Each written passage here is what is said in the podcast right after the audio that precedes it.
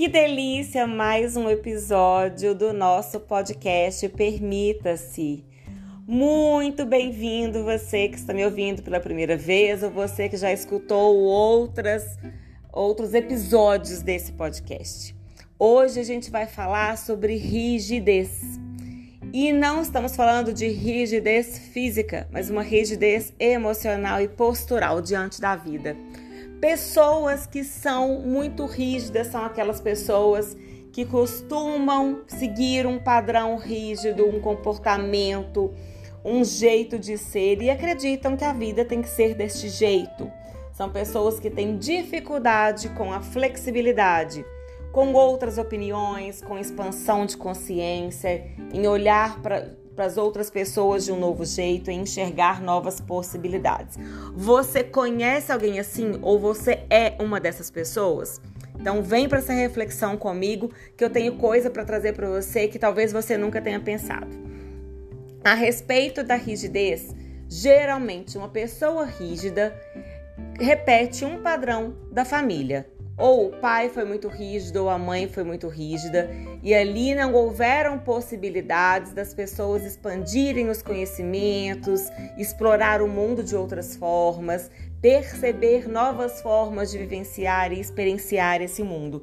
E aí, presos nessa rigidez, a gente tem um padrão, muitas vezes familiar, de muitas pessoas rígidas. Bom, eu poderia trazer aqui N desdobramentos que surgem disso através dos estudos da terapia sistêmica familiar, através das constelações familiares, de todo esse universo que eu tenho me proposto aprender, estudar e me formar ao longo dos últimos meses.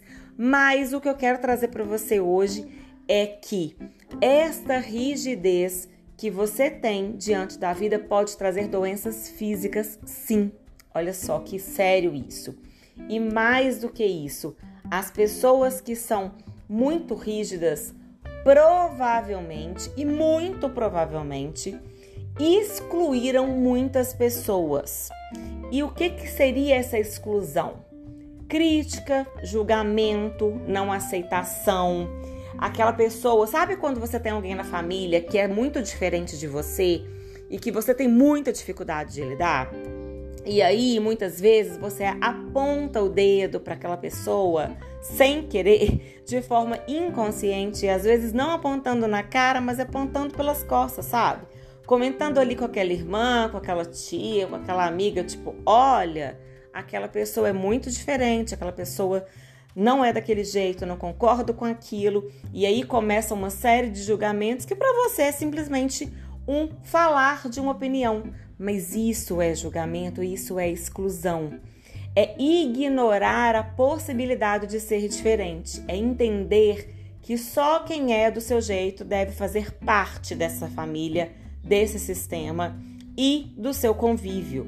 Então, a gente, isso é muito sério, porque todas as vezes que a gente exclui alguém, a gente entra num emaranhado sistêmico, seja ele familiar ou seja ele no trabalho, ou em algum sistema que você esteja inserido, mas especialmente familiar, quando a gente julga muito alguém que faz parte desse contexto, a gente está excluindo essa pessoa.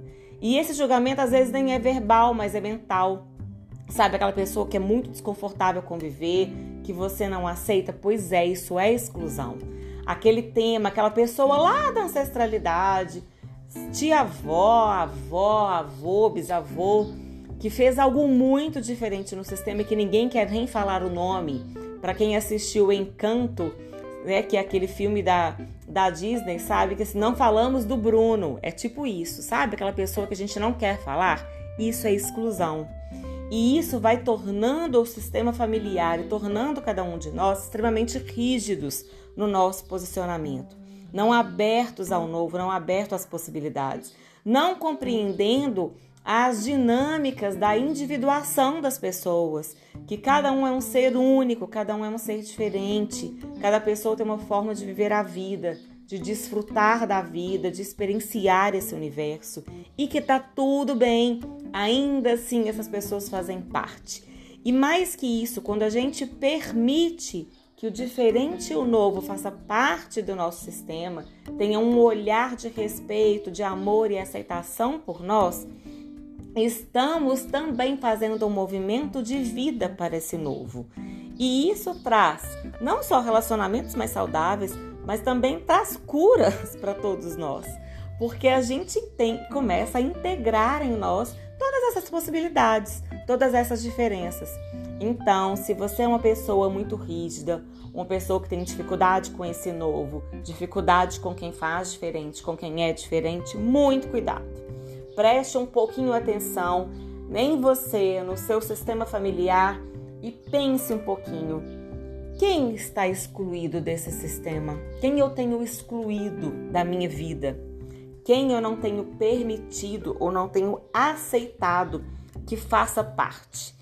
E aí, quando a gente fala de fazer parte, eu não tô falando que você tem que ser amiga, a melhor amiga daquela pessoa que você tem muita dificuldade de lidar. Não. Você não precisa conviver demais, você não precisa ser amiga. Mas dentro da sua alma, do seu coração, esta pessoa tem que ocupar um lugar confortável. Aquela pessoa, você precisa olhar para ela, ver a diferença dela com respeito, com aceitação, sem aquele mal-estar, sem aquele desconforto, sem aquela vontade de sumir ou de apagar aquela pessoa da sua vida.